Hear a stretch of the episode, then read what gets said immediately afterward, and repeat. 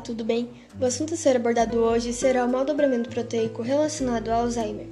Começarei explicando um pouco como isso acontece devido a processos celulares, começando pelo evento co-traducional, folding. O dobramento acontece através de ligações químicas, que se muda alguma característica vai mudar a forma e função da proteína. É o rearranjo das interações aminocídicas da cadeia peptídica de acordo com a afinidade. Após isso, ocorre o evento pós-traducional. Este depende das chaperonas, HSP 60 e 70, que são enzimas responsáveis pelos dobramentos pós-traducionais. Se não for a conformação certa, ela será degradada no proteossomo, que é o complexo enzimático proteico responsável por digestão de proteínas. O endereçamento é através de ubiquitinas, que leva a proteína para o proteossomo. No Alzheimer, a proteína é diferente. Ao invés de ser redonda, ela é achatada, como placas, formando placas em formato beta de proteína amiloide, sendo danosa para neurônios. Bom, a doença de Alzheimer é um transtorno neurodegenerativo progressivo e fatal causada pelo erro no dobramento proteico.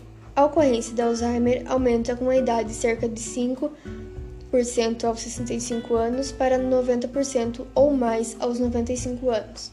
No Brasil, os centros de referência do SUS oferecem tratamento gratuito para pacientes com Alzheimer, além de medicamentos que ajudam a retardar a evolução dos sintomas. Sintomas do Alzheimer: O primeiro sintoma é a perda de memória recente, podem ocorrer a repetição da mesma pergunta várias vezes, passividade, interpretações erradas de estímulos visuais e auditivos e tendência ao isolamento. Com a progressão da doença, vão aparecendo sintomas mais graves, como a perda de memória remota, ou seja, dos fatos mais antigos, bem como irritabilidade, falhas na linguagem, prejuízos na capacidade de se orientar no espaço e no tempo. E aí, ficou com medo de adquirir a doença? Quer saber como prevenir? Calma, meu amigo, não fique nervoso. Para prevenir, você precisa fazer o seguinte: mantenha a cabeça em funcionamento, estudar, ler, desenvolver novas habilidades.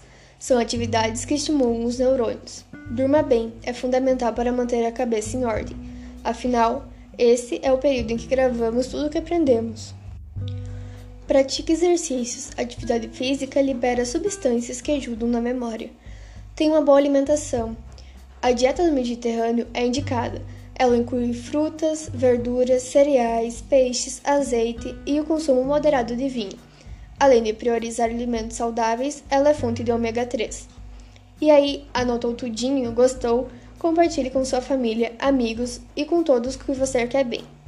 Me siga aqui no Spotify para mais informações para melhorar sua saúde.